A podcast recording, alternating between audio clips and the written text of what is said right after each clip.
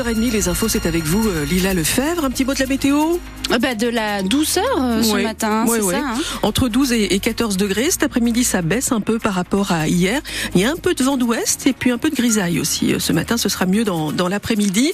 Je rappelle l'info que nous a donnée sur la route Fabrice. Un véhicule en panne sur la RN 31, niveau de la côte de Saint-Jacques, direction Gournay. C'est un symptôme de mal-être des hôpitaux français, Lila. Eh oui, euh, des euh, brancards dans les euh, urgences du Havre, dans 33 brancards en début de semaine comptabilisés dans les couloirs des urgences du Havre, Charlotte Coutard. C'est vraiment un, un symptôme de ce qui peut se passer dans l'hôpital.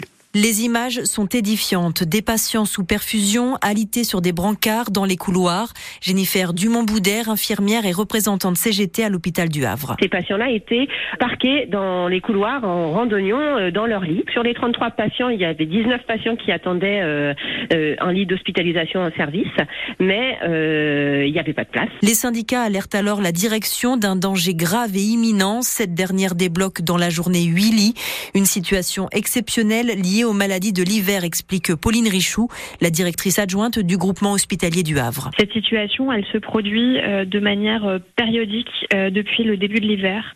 On a une ou deux fois par mois un pic d'affluence sur le service des urgences qui nous met en tension, mais c'est pas une situation continue. 150 passages aux urgences pour adultes contre 110 habituellement, constate la directrice adjointe qui a pris les devants. Depuis le début du mois de janvier, nous avons 26 lits d'hospitalisation qui sont ouverts en plus de notre capacitaire habituel pour être capable d'absorber cette activité assez habituelle en période hivernale. Jacques Monod a été configuré pour 35 000 passages par an. Il en compte aujourd'hui 50 000.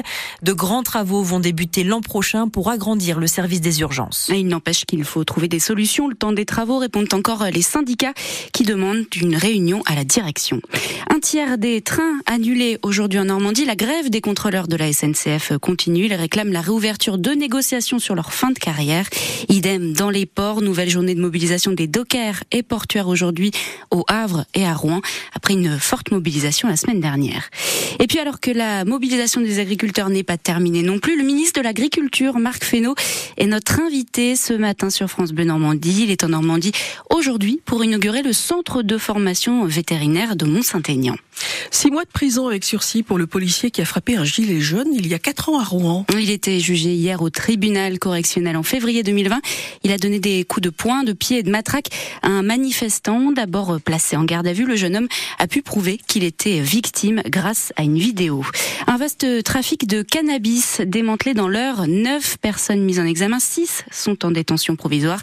Les perquisitions ont permis de retrouver plus de 100 kilos de résine de cannabis, mais aussi des armes à feu et encore 18 000 euros en liquide. On y revient dans le détail dans le prochain journal. France Bleu Normandie, 6h33. Allez, un peu de musique pour terminer? Les superphoniques, c'est une sorte de prix Goncourt des lycéens, mais pour la musique classique contemporaine, le principe est le même. Les élèves de toute la France votent pour leur compositeur préféré. Hier, les élèves de terminale spécialité musique du lycée Jeanne d'Arc de Rouen ont pu rencontrer une des compositrices et sa musique, bah, ça donne ça.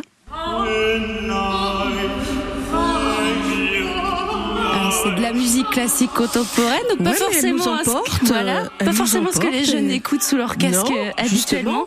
C'est en tout cas ce que reconnaît le professeur de musique du lycée Jeanne d'Arc, Emmanuel Thierry. Ça leur permet peut-être de mieux comprendre euh, une musique euh, qui n'est pas toujours facile d'abord pour tout le monde, hein, d'ailleurs pas que pour eux, mais pour beaucoup de gens. Ça contribue en tout cas à les ouvrir, à leur ouvrir l'esprit sur tout ce qui peut se faire en musique. Ne pas rester avec des œillères sur juste les musiques qu'ils aiment bien et qu'ils ont raison d'aimer aussi. Maintenant, euh, ils vont pas forcément écouter ça quand ils sont dans le métro avec leurs écouteurs. C'est une musique qui demande à être écoutée dans des conditions plus optimales. Et on entendra ce que les lycéens en pensent dans 10 minutes, parce que c'est le plus de France Bleu Normandie ce matin.